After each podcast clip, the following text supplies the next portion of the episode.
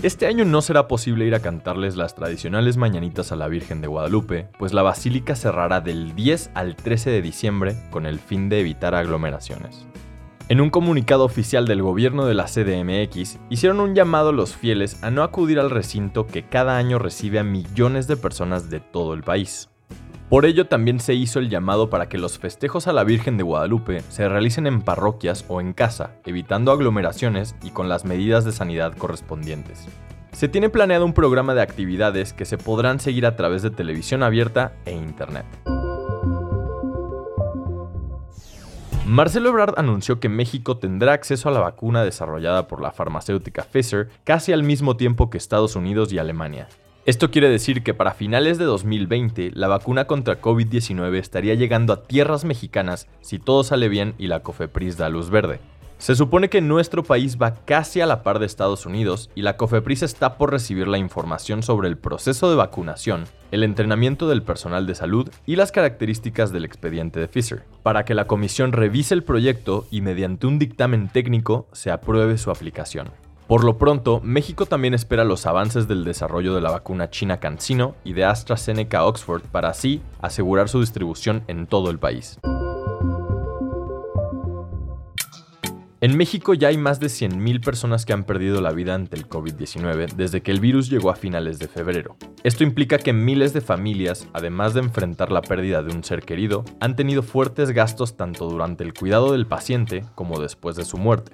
Este 24 de noviembre, en conferencia de prensa, el titular del Instituto Mexicano del Seguro Social, Zoe Robledo, anunció la puesta en marcha de un programa de apoyo a familiares de personas fallecidas por COVID-19. Se trata de un apoyo económico por 11.460 pesos que se entregará a los familiares de una persona que haya fallecido a causa de COVID-19 sin importar la condición socioeconómica o si están afiliados o no a la seguridad social. Además, las familias tienen un plazo de hasta un año a partir del fallecimiento de la persona para solicitar el apoyo. Aplicará para los que perdieron la vida entre el 18 de marzo de 2020, fecha en la que se registró la primera muerte por COVID-19 en México, y hasta el final oficial de la emergencia sanitaria.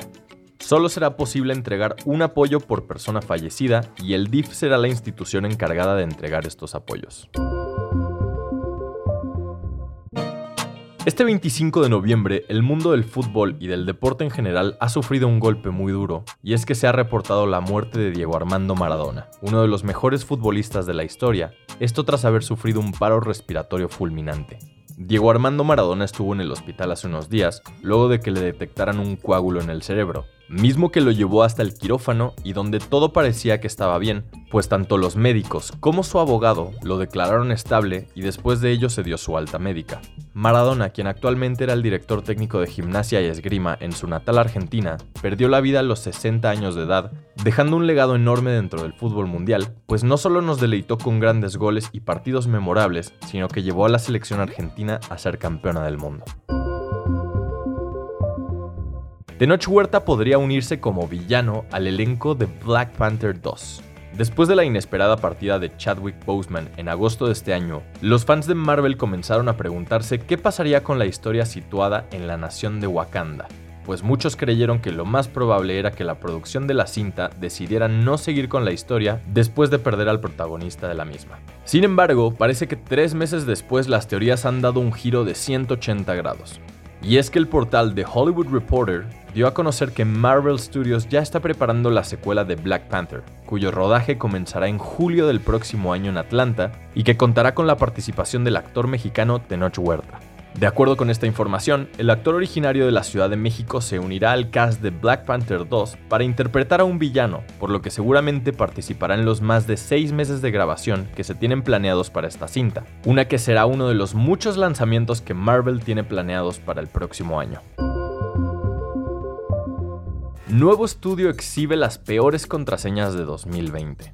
NordPass ha publicado un estudio centrado en las peores contraseñas de 2020, en el que están incluidos no solo los passwords en cuestión, sino también el tiempo que se requiere para descifrarlos. Por increíble que parezca, hay gente que cree que contraseñas como 123456 o la palabra password son idóneas para mantener sus servicios a salvo de cualquier intento de violación de seguridad.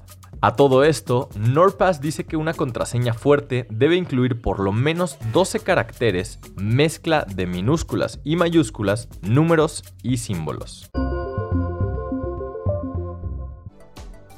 Esta información fue traída a ti mediante nuestros partners Chilango, sopitas.com y 10. Gracias por escuchar y no olvides suscribirte. Nos vemos la próxima semana en el podcast oficial de Más por Más, donde encontrarás lo mejor de la web en un solo lugar.